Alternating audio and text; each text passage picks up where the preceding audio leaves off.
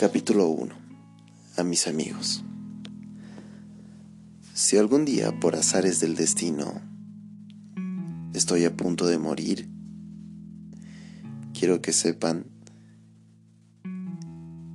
y quiero que sepan mis seres a, a los que he querido y que me quieren, que vivan su vida lo más normal posible las despedidas son dolorosas, lo sé. Y más cuando entendemos que esa persona ya no está con nosotros.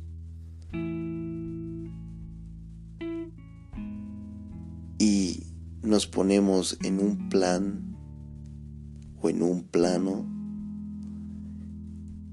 en el que probablemente nos resulta egoísta dejar partir algo que realmente es natural en la naturaleza del ser humano.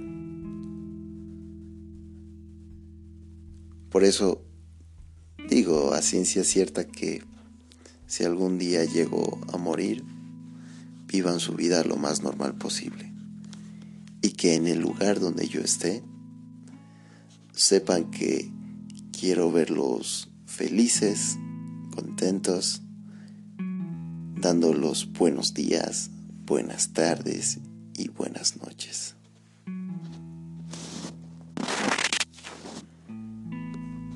Había una vez un niño llamado Juan Pablo.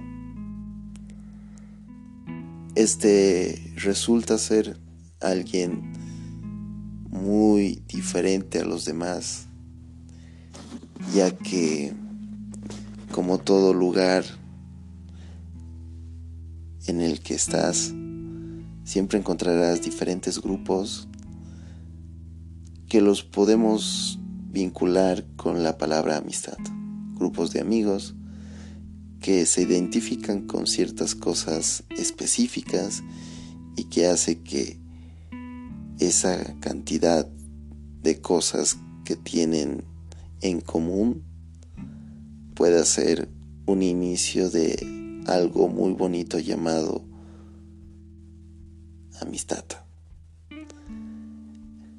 Y muy probablemente cuando pasan los años nos vamos dando cuenta que esto se va acumulando, se va notando de mejor forma en el trabajo, en la universidad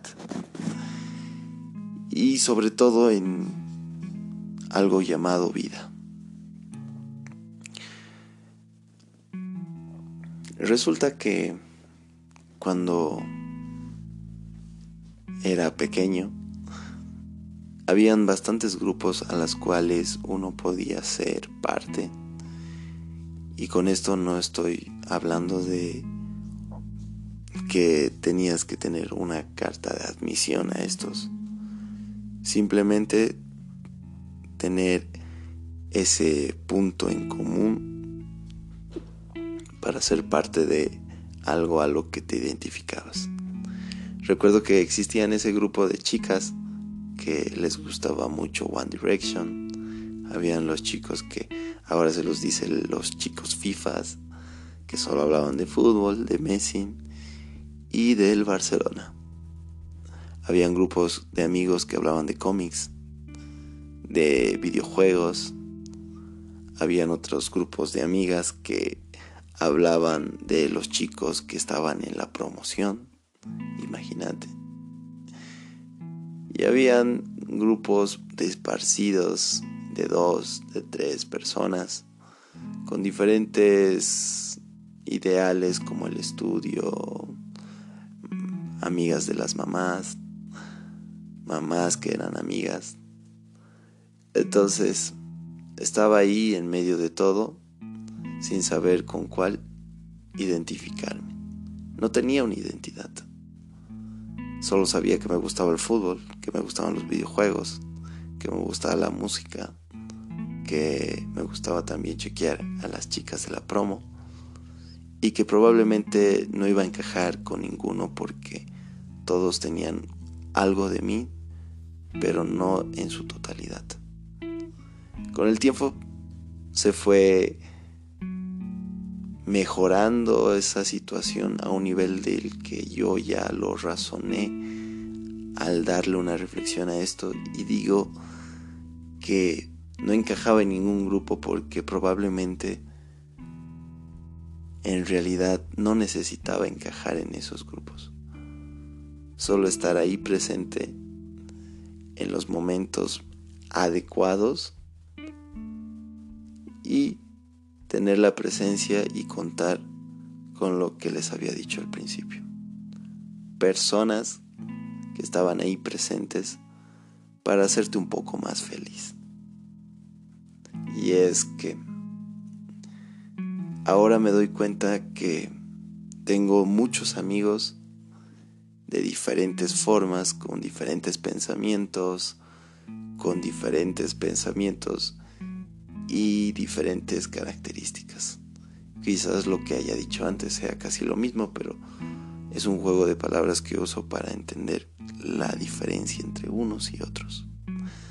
Tengo amigos en la universidad con los que puedo hablar de cosas muy serias, cosas como el estudio, un caso clínico, como también puedo hablar con esas mismas personas sobre algún chiste o cosas sin sentido y con mucho morbo.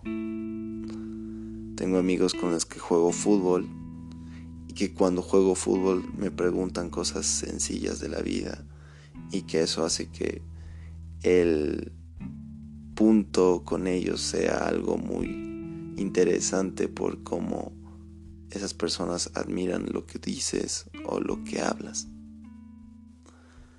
Tengo amigos que están ahí presentes 24 o 7 esperando a ver qué se hace el fin de semana y esperando también a ver qué se hace cada día para solucionar problemas o cosas tan básicas como qué camisa ponerme para la chica que me gusta. Es tan importante la relación que tengo con ellos que a veces cuando te das cuenta que de pronto todo se esfuma o que esa relación no es la misma que tendrás por cuál es el acercamiento me hace pensar que las cosas pueden cambiar para bien o para mal. Alguna vez me decían que la capacidad de adaptarnos es lo que nos va a reflejar si un cambio es bueno o malo. Y creo que esas amistades o las amistades que tengo van a adaptarse a esto a esto que viene en un futuro. Cuando incluí este episodio para introducir este anecdotario, me di cuenta que durante estos días muchos de ellos estaban preocupados porque dependían de mí para pequeñas cosas que ellos mismos podían hacerlo y que también encontré amigos que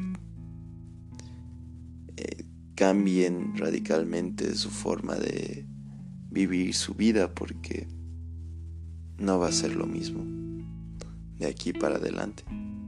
Hay otros que simplemente un abrazo y un beso es suficiente.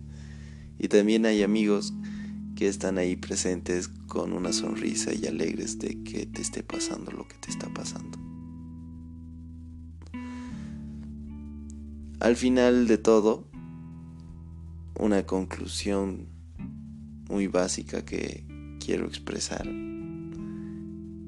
es cómo esta variedad de personas que están en mi vida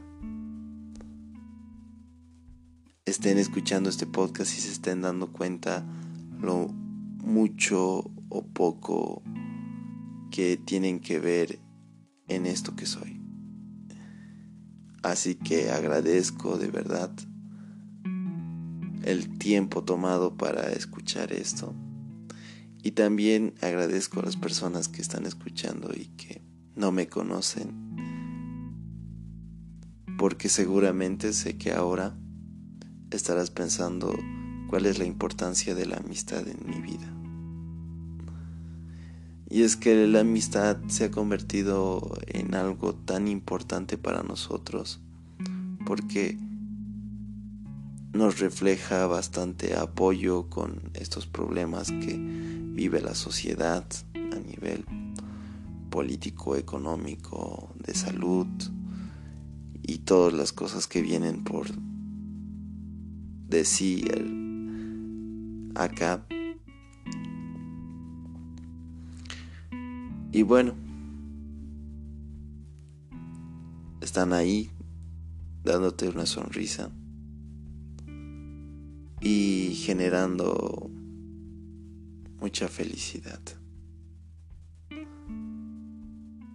Mucha felicidad para todo esto que suele ser a veces hasta